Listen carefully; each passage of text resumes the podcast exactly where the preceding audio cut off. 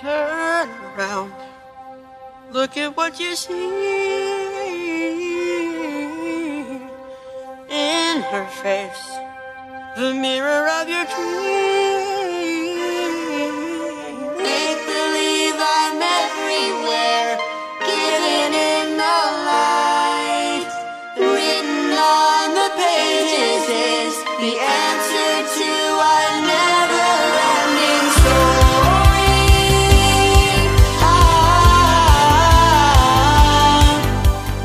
Muito bem, irmãos, bem-vindos a mais uma aula, a mais uma exposição do livro de Judas.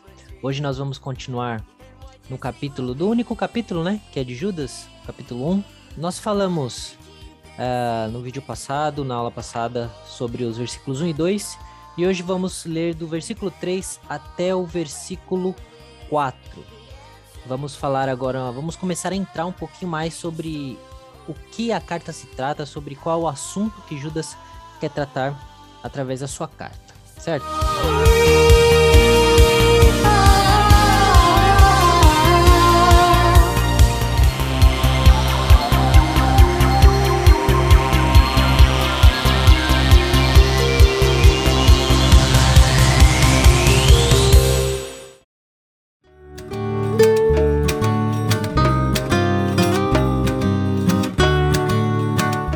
Acho que vocês já estão vendo, né? Beleza. Só para recordar, vamos ler o versículo 1 e 2. Diz assim: Eu, Judas, servo de Jesus Cristo, irmão de Tiago, escrevo essa carta aos que foram chamados, isto é, aqueles a quem Deus, o Pai, ama e a quem Jesus Cristo protege. Que vocês tenham mais e mais a misericórdia e paz e o amor de Deus. Agora vamos entrar nos versículos que vamos ver hoje. Versículo 3. Meus queridos amigos, eu estava fazendo todo o possível para escrever a vocês a respeito da salvação que temos em comum. Então senti que era necessário escrever agora para animá-los a combater a favor da fé que, uma vez por todas, Deus deu ao seu povo, até aqui por enquanto. Vamos lá. Ahn, Judas, ele tem alguns pontos principais que ele traz nesse versículo 3. Ele tinha, se você olhar com atenção, parar para ler o, o versículo, você vai ver que Judas ele tinha outros planos. Ele fala aqui que ele estava fazendo todo o possível para escrever a vocês a respeito da salvação que temos em comum. Então, esse aqui era o plano original de Judas. Ele queria falar com os seus ouvintes, seus leitores, sobre a salvação, falar sobre a graça, falar sobre a perseverança, a redenção, mais ou menos o que Paulo fez nas na carta de Romanos, né? Aí nós vamos ver que provavelmente ele teria começado ou até terminado de escrever uma outra carta, que era essa que par- partia do ponto de, ponto de partida dele, ah, e não sabemos se essa carta foi ou não entregue. Outro ponto que nós podemos chegar aqui é que, no meio dessa preparação, ele foi guiado pelo Espírito Santo a mudar seu discurso. Ah, quantas vezes a gente já não viu algum pregador, algum pastor eh, falar que prepararam um sermão inteirinho durante a semana e no dia do culto ah, eles se, se viram, se moveram ah, de um desejo do Espírito Santo de mudar ah, o seu, a sua pregação. Eh, são casos excepcionais que, que não acontecem sempre, mas que são muito possíveis de, de, de acontecer, sim. E isso que Judas está falando que aconteceu com ele. Ele tinha preparado um sermão, ele tinha preparado todo um assunto, ah, estava escrevendo toda uma outra carta, quando ele se vê movido da necessidade de escrever sobre outra coisa. Ele quis que seus leitores não fossem passivos diante dos temas que ele iria trazer nessa carta. Quando ele fala aqui é, que era necessário escrever agora para animá-los a combater a favor da fé. A gente vai ver mais para frente que essa tradução ela traz animá-los a combater, é animá-los no sentido de incentivar, no sentido de dar forças, de dar, ah, de, de botar a pessoa para cima, de incentivar essa pessoa a combater a favor da fé que uma vez por todas Deus deu ao seu povo. Então, outras traduções, elas trazem Judas dizendo que ele estava se empenhando em escrever. Aqui quando eu falo estava fazendo tudo possível, ele estava se empenhando. A NVI, ela traz ainda muito ansioso e a Ara, ele traz o termo diligentemente. Ou seja, Judas ele não poupou esforços e nem recursos para pregar a seus leitores através do seu texto. Isso pode ser uma mensagem para todos que, de certa forma, se ocupam de ensinar uh, a favor da fé que Deus deu ao seu povo. Nós vemos que Judas já traz o exemplo em si de ser uma pessoa que se prepara diligentemente, com muita ansiedade. Ansiedade não no sentido de daquela ansiedade que nos faz mal, mas a ansiedade da necessidade de, de preparar, de se preparar, é, de agir diligentemente sobre o assunto que ele estava trazendo. A palavra diligentemente não está muito no nosso cotidiano, então até o termo que traz aqui a NTLH estava fazendo todo o possível ajuda a gente a compreender. Ele estava fazendo tudo que ele podia para escrever a respeito da salvação. Então ele se preparou bem, ele passou muito tempo se preparando para escrever o que ele estava escrevendo.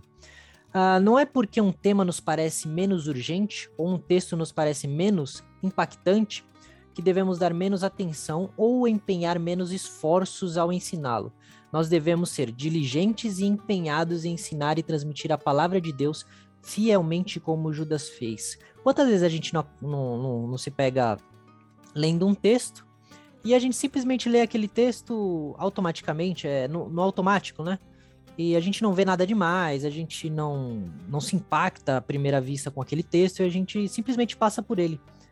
E a gente percebe que todo texto, todo ensinamento, toda passagem da Bíblia, ela tem ela tem tudo o que é necessário para nos instruir, para nos preparar, para nos admoestar, para nos fortalecer, e a gente só precisa é estar diligentemente empenhado a ler, estudar e ensinar o que aquela passagem tem a, a nos ensinar também, a nos oferecer. Nós aprendemos primeiro para depois transmitir isso para as outras pessoas. E Judas demonstra essa sua, é, essa sua perseverança no ensino, no estudo e no ensino da palavra. Então, embora tenhamos todos em comum a mesma salvação, não possuímos o mesmo grau de instrução. Alguns sabem mais, outros menos, outros quase nada. Porém, todos devem se empenhar em ensinar e conhecer sobre a fé que nos foi dada. Uma lição muito importante que Judas está nos passando. Precisamos, é urgente sabermos sobre a fé que nos é dada. Jesus falou que o, o povo errava por não conhecer as escrituras e o poder de Deus. Ah, o Antigo Testamento fala que o povo padece por falta de conhecimento. Então é muito importante nós lermos, conhecermos, aprendermos e ensinarmos, porque tudo que recebemos de Deus não recebemos para nós, mas para compartilhar com os nossos irmãos, com as outras pessoas. Então isso é, isso é muito importante. Porém, mesmo tendo se empenhado, nós vamos ver é, diligentemente, como urgência até sobre esses assuntos, Judas se viu obrigado a escrever sobre outras coisas. Chegou um determinado momento que Judas falou: eu preciso falar sobre outra coisa. Tem um assunto que é muito mais urgente do que isso que eu estou falando. Não que escrever sobre a salvação não fosse importante, é realmente é muito importante. Porém, já havia outros escritos na época de Judas, já haviam outros escritos tratando sobre esse tema, já havia muitas cartas de Paulo, uh, provavelmente a carta de Pedro já tinha sido escrita, então já havia muitos escritos naquela, hora, naquela, naquela época passando de igreja em igreja, e ele viu um problema que talvez não tivesse sido, ah, no seu tempo ainda não tivesse sido tão bem explorado, e ele precisava escrever sobre aquilo. Ah, na grande maioria das traduções, Judas ele se coloca como sentindo a necessidade de falar sobre um problema que naquele momento era muito mais urgente. Quem nunca se empenhou em uma atividade até o limite e no fim, por alguma razão, se viu obrigado a descartar aquilo? Uh, mesmo que temporariamente. Às vezes a pessoa até voltaria a, a tratar sobre aquilo que estava fazendo, mas ela teve que descartar isso para começar do zero outra atividade que, que ia demandar o mesmo esforço. Judas ele estava diante de, é, de um problema muito grave, tão grave que estava já no meio das igrejas e tão grave que ele teve que parar o que ele estava preparando para dar para os leitores para se dedicar a só esse assunto específico que ele vai tratar aqui, então, o que a gente vai ver aqui durante toda a leitura de Judas, a gente vai ver que é algo que é muito sério. Tão sério a ponto de fazer ele mudar de assunto, dele desistir ou deixar essa carta que ele estava escrevendo para uma outra hora para falar sobre isso, porque isso aqui é muito importante, é muito urgente. E eu, eu não sei se vocês pensaram nisso, mas é, Judas ele se preparou muito no seu primeiro, na sua primeira carta sobre o que, que ele queria falar sobre a salvação. E a gente vai ver ao decorrer da carta que ele não se preparou menos. Ele não ficou como como quando a gente fica em, a gente faz uma coisa com todo, né, com todo o nosso esforço e a gente tem que parar e começar tudo do zero. Muitas vezes a gente acaba a segunda tentativa não fazendo mais com a mesma intensidade que a gente estava fazendo a primeira. E a gente vai ver que Judas não, Judas ele empenhou a mesma intensidade, com a mesma diligência, fazendo todo o possível novamente, só que agora para falar desse assunto que nós vamos ver ah, mais para frente.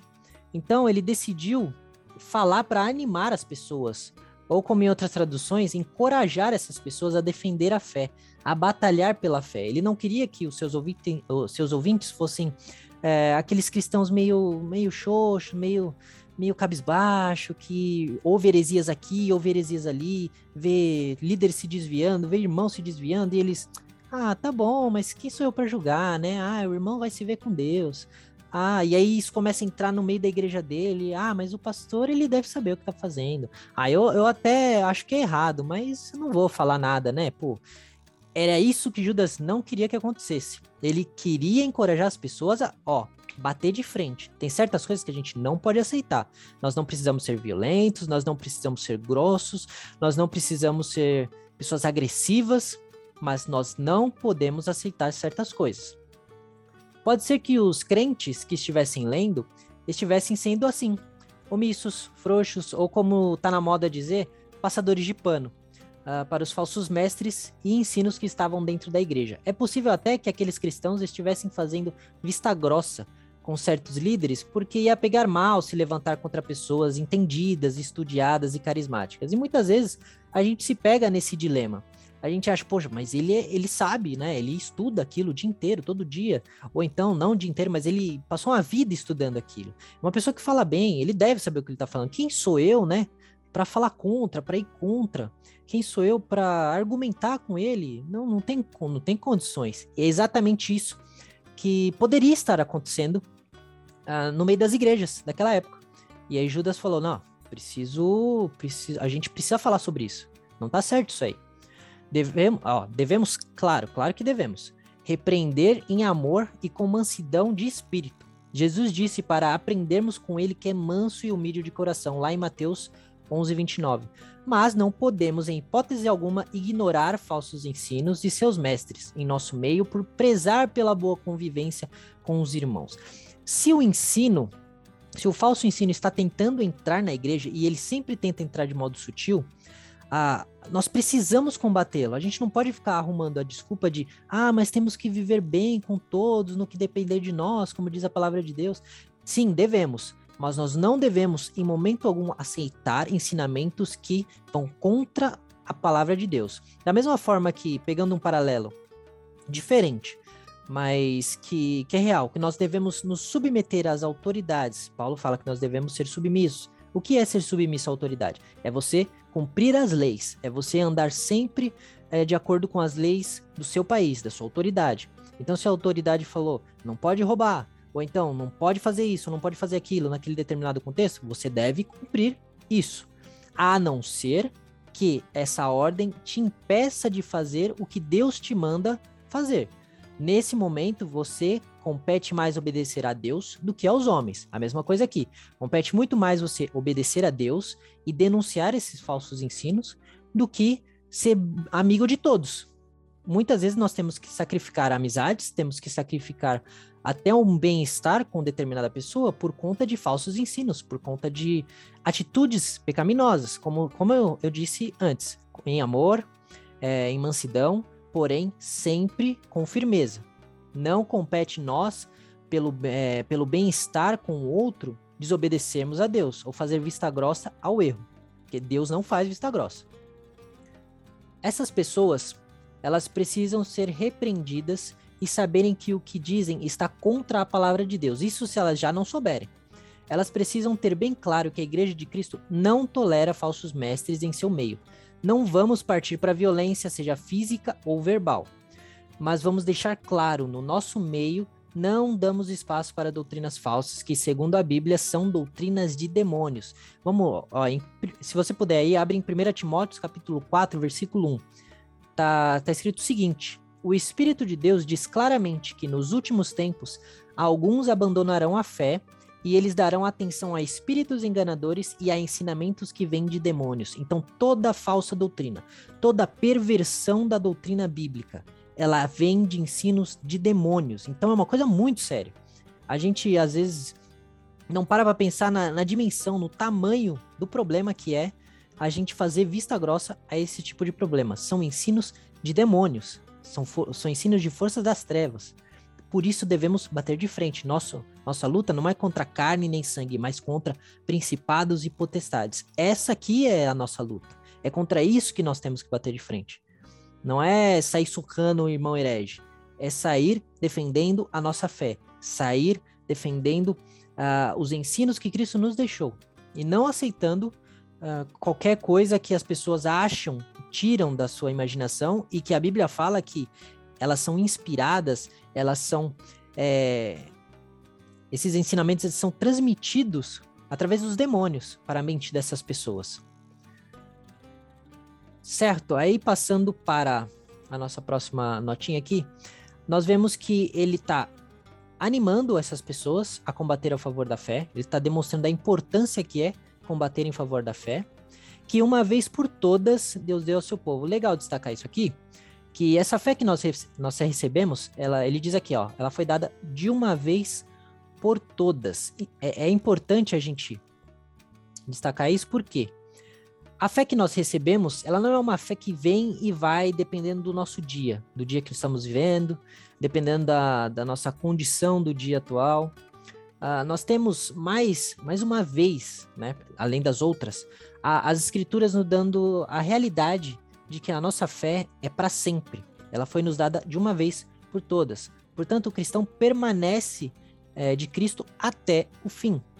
Vale lembrar, contudo, né, mesmo ressaltando isso, que sempre gera aquela, aquela dúvida, vale lembrar que cristão, uh, o cristão ele pode cair, ele pode se afastar, como Pedro fez ao negar o nosso Senhor, mas quem recebeu a fé sempre será trazido de volta, como na parábola da ovelha perdida.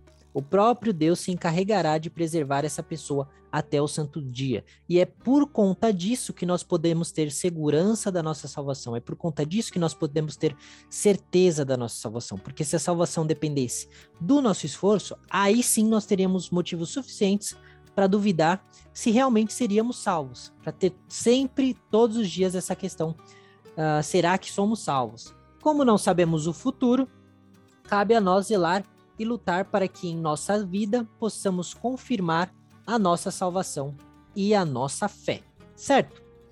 No versículo 4, então, temos: Pois alguns homens que não temem a Deus entraram no meio da nossa gente sem serem notados. Como eu sempre gosto de, de dizer, pois, se tem um pois aqui, é porque ele está explicando o que vem logo anteriormente. Logo anteriormente, ele falou que queria animar os irmãos a combater a fé. Aí ele vai falar, mas por que, por que, Judas, você quer animar a gente a combater a fé? Por que você mudou de planos? Você mudou, você quis escrever uma carta, parou, riscou e escreveu outra para animar a gente a combater a favor da fé que nos foi dada. Por, e aí ele vai falar, porque alguns homens que não temem a Deus, esses homens não temem a Deus, eles entraram no meio da nossa gente sem serem notados. Esses homens, eles têm a sua piedade apenas aparentemente e sempre chegam de mansinho. Sempre, sempre. Todas as vezes eles chegam de mansinho. Eles começam com verdades que todos aceitam, depois passam para as meias verdades, que estão corretas, mas são incompletas. É tipo assim, falou a verdade, mas nem toda ela. Para depois então dizerem o que realmente querem ensinar distorcendo a mensagem. Note que são homens que não temem a Deus e esses homens são dissimulados. Ao fazer todo esse percurso, eles mostram essa dissimulação. Inclusive, em outras traduções, a palavra que traz aqui, uh, que, é, que nessa tradução aqui traz como entraram na, uh, no meio da nossa gente sem serem notados, algumas traduções trazem é, dissimulados eles entraram dissimuladamente no nosso meio. Essa é a palavra. Ou seja, eles se fingiam. Eles fingiam ser algo que eles não eram. E é essa Essa é a estratégia dessas pessoas. Eles sabem que se disserem logo de cara o que acreditam, o que eles querem dizer, eles vão ser rejeitados, porque vai ser muito claro e evidente que o que eles estão falando vai completamente contra. Por isso eles têm todo um trabalho para preparar o terreno, eles têm todo um trabalho para ir amarrando as coisas sutilmente, mudando uma coisinha aqui, daqui a pouco muda uma outra coisa ali, e quando você vai ver, você está acreditando uma coisa completamente diferente do que a palavra de Deus diz. Então é assim que trabalha o diabo. Lembra que são doutrinas de demônios. Para que esses homens, é, para quem esses homens servem, até sem saber. Alguns servem o próprio diabo sem mesmo saber é, é, aos poucos pegando um conceito bíblico, misturando com uma pitada de paganismo, um pouco de misticismo. É, e quando você for ver, o evangelho se tornou um completo Frankenstein. Ele pegou uma parte de uma, uma parte da doutrina bíblica, aí depois ele pega um braço aqui da, do espiritismo, sem parecer que é espiritismo. Aí ele pega um, um outro pedaço aqui do, cató do catolicismo. Aí depois, quando você vai ver, ele pegou mais um pedacinho aqui de superstição, de misticismo, aquela coisa de energia, de Deus é tudo, tudo é Deus, e você vai ver, quando você vai ver, você, você virou já um, um bicho que nem, você nem sabe mais dizer o que, que você acredita, você só acredita num monte de coisa. Então, cuidado com os ensinos. Nos nossos dias temos facilidade para ouvir de tudo e de todos. Por isso temos que ter filtro e, e, e procurar saber em quem nós vamos confiar, quem nós vamos ouvir, da onde nós vamos ouvir. Uh, quanto mais pessoas ganham espaço para falar, mais discursos diferentes vão aparecer, certo? Então, lendo e estudando a palavra, nós vamos criando o nosso filtro, nós vamos criando uma certa resistência a doutrinas estranhas. Por isso é tão importante ler e estudar as escrituras. Sendo como os bereanos, que é um exemplo que eu separei aqui. Os bereanos, tudo que eles ouviam, sempre que eles ouviam algo novo, algo que ou mesmo algo que eles sabiam, que eles já conheciam, eles analisavam à luz das escrituras para saber se o que eles estavam ouvindo era de fato da parte de Deus. Deus nunca vai se contradizer, Deus nunca vai é, voltar atrás na sua palavra. Então, tudo aquilo que você ouvir, que parecer vir de Deus, que mas você achar que tem alguma coisa errada, confira na palavra. Se você realmente vê que aquilo ali tá errado, pode ter certeza. Por mais que a mensagem seja bonita, por mais que seja uma coisa que você fala, nossa, que bonito isso, nossa, mas faz sentido isso. A palavra de Deus não se contradiz. Deus não diria uma coisa na sua palavra para depois vir para outra pessoa e contradizer a si mesmo, porque Deus, ele não muda. Ele, ele não tem sombra de variação, como diz a palavra é, de Deus. Mais para frente nós temos eles torcem a mensagem a respeito da graça do nosso Deus, a fim de arranjar uma desculpa para a sua vida imoral, e também rejeitam a Jesus Cristo, nosso único Mestre e Senhor. Há muito tempo que as Escrituras Sagradas anunciaram a condenação que eles já receberam. Vamos ver até aqui, mas vamos pegar de partes, tem bastante coisa aqui. Eles torcem a mensagem a respeito da graça do nosso Deus. E tem um motivo para eles fazerem isso. Eles fazem isso para arranjar uma desculpa para a sua vida imoral. O objetivo dessas pessoas é sempre ajustar o texto aos seus padrões e nunca ajustar, ajustar os seus padrões ao texto de Deus. Repare que Judas ele dá o que fazem e o porquê do que fazem. Ele não fala só o que fazem, ele também explica por que eles fazem isso. Eles só querem uma coisa: viver como eles quiserem. Se te faz bem, que mal tem, a velha frase, pode alguém até te perguntar, siga, é, por que você não segue seu coração? Mas uma coisa é, não tá te fazendo, você não tá se sentindo bem, então faz isso mesmo. Uma das coisas que o diabo mais quer é que você se sinta bem, apesar de tudo. Você apenas precisa se sentir bem. Isso é uma coisa que ele quer que aconteça. Porque se você se sentir bem, você não vai procurar nada de errado. Você vai falar, ah, eu tô bem, eu não preciso de nada. Tá tudo certo, beleza. Você não vai procurar se você está em falha, você não vai procurar. Muitas vezes você pode até nem querer mais agradecer, ser ingrato, se esquecer de Deus. Porque tá tudo bem. Que mal tem? O que que tá acontecendo? Não tô fazendo nada de errado, minha vida tá ótima, né? Então, não importa o que Deus pensa, importa o que faz bem para essas pessoas. Eles querem uma desculpa para se dizerem crentes e aliviar a sua consciência, mas sem deixar a vida de pecado que eles tanto amam para trás. Jesus disse que todo aquele que começa a arar a terra e olha para trás não serve para o reino de Deus, em Lucas 9, capítulo, é, capítulo 9, versículo 62. Não existe espaço para meias conversões, semi-arrependimentos. Por isso, se hoje nós tentamos conciliar a nossa vida de fé com práticas que antes fazíamos por nos fazer sentir bem, com práticas pecaminosas que eram agradáveis à nossa carne, e usamos como desculpa a graça de Deus, repare que não é só fazer viver como a gente vivia, é ainda usar a graça de Deus, uma doutrina bíblica, um ensinamento de Deus, um ensinamento santo, para se desculpar. Então nós corremos um sério risco, porque nós não estamos mais só vivendo no pecado. Nós agora estamos falando que Deus aprova a nossa vida assim. Nós estamos é, botando palavras na boca de Deus. Isso é muito sério. É muito sério. Mais à frente, o texto nos dá que a condenação para quem age dessa forma já está pronta e já foi dita. Que quando ele fala há muito tempo que as escrituras sagradas anunciam a condenação que eles já receberam.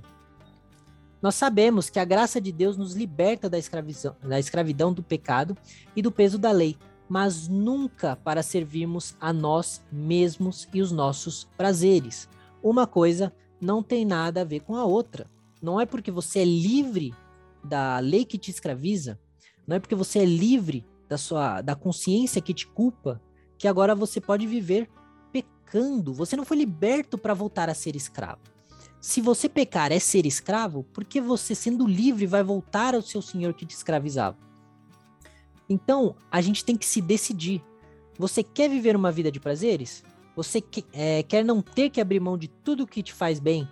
Porque é bom, porque você gosta. Você não consegue dizer não para Deus, mas também não consegue dizer não para sua velha vida? Não tem problema. Se você não consegue, não tem problema. Volte à sua vida de antes. O que tens para fazer, como disse Jesus, vá e faça. Você pode até usar a desculpa da graça de Deus que agora você é livre e que Jesus pagou o preço dos seus pecados. Mas você tem que estar tá preparado para receber as consequências desses seus atos, dessa sua escolha. Você não quer abrir mão da sua vida? Não abra. Você não quer trocar Deus, é, trocar o seu pecado por Deus, abandonar a sua velha vida para viver como Deus exige que você viva? Não faça. Mas cuidado, porque você vai se responsabilizado por todas as suas decisões, pelas suas escolhas e por mais, e por ter colocado na boca de Deus aquilo que ele nunca disse, por ter feito Deus mentiroso, porque ele disse uma coisa antes e agora você está desmentindo, dizendo outra coisa agora. Você está pondo palavras na boca de Deus, palavras que ele nunca disse, palavras que ele abomina, palavras que ele odeia, que ele repudia. E essa atitude você vai ter que sim dar conta diante de Deus. Se não nessa vida, certamente na próxima. Quando todos seremos julgados. Há muito tempo que as escrituras sagradas anunciam a condenação que eles já receberam. Vocês não só vão receber, como vocês já receberam essa condenação.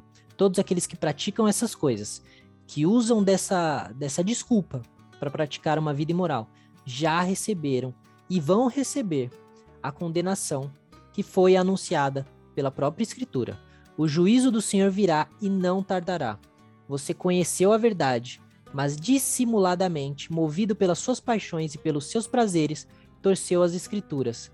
Por meio dessa ação, você negou a Jesus Cristo, nosso único Mestre e Senhor. Portanto, esteja pronto para assumir as consequências das suas decisões.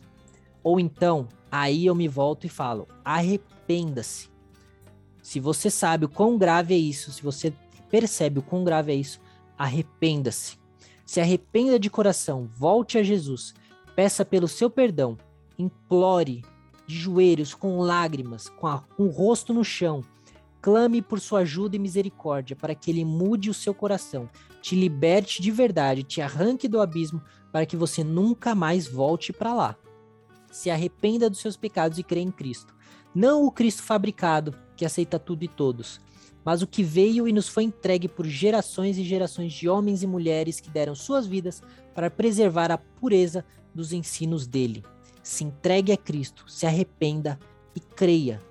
Não se não molde a Bíblia aos seus padrões, mas molde os seus padrões às escrituras. deixe a si mesmo, carregue a sua cruz, negue aos seus prazeres, negue as suas próprias vontades e siga a Jesus. Siga a Jesus. Você não vai se arrepender, você não vai tomar uma decisão errada, por mais que você veja que a vida que você levava era boa. Muito melhor é uma vida com Cristo, porque uma vida com Cristo não é só prazeres, é muito mais. É muito mais. É a graça de sabermos que somos amados, que não estamos sozinhos. A graça de sabermos que temos algo que não merecemos. De sabermos que, mesmo sendo pecadores, temos tudo aquilo que Deus tem para nós: a vida eterna, a filiação para com Ele, a Sua presença, o seu amor, a Sua graça. Mais do que prazeres na carne, é sabermos que tudo o que Deus podia nos dar nos foi dado na cruz. Arrependa-se e creia. Eu insisto, arrependa-se e creia. Amém? Essa era a palavra de hoje. Espero que tenha sido útil para vocês. Espero que eu tenha conseguido passar bem o texto. Que eu não tenha tirado nada de mim mesmo. Que tenha sido Deus falando com vocês através da minha pessoa. E eu oro para que todos nós possamos nos voltar à palavra de Deus, entender a palavra de Deus, estudar diligentemente a palavra de Deus, com entusiasmo, e possamos aprender e não usar a palavra de Deus para justificar os nossos erros, as nossas ações egoístas, os nossos próprios prazeres. Que se em algum momento, em alguma área das nossas vidas, a gente está fazendo isso, seja lá de que forma seja, que nós percebamos isso, que o Espírito Santo toque no nosso coração, nos mostre isso, para que a gente se arrependa, creia que precisamos confessar o nome de Jesus, precisamos voltar, retornar, se converter do nosso mau caminho, mudar a nossa estrada, mudar os caminhos que estamos trilhando, que possamos chegar a essa conclusão caso estejamos no caminho errado. E se estamos no caminho certo, que Judas tenha nos ajudado a nos exortar a batalhar pela nossa fé, a não aceitar ensinos estranhos, a não aceitar desculpas com bases bíblicas para vidas imorais. Que Deus use as nossas vidas para aprendermos, para ensinar e para preservar a palavra que ele nos deu através dos seus apóstolos. Amém? É isso, irmãos. Fiquem com Deus. Até a próxima. Amém. Thank you.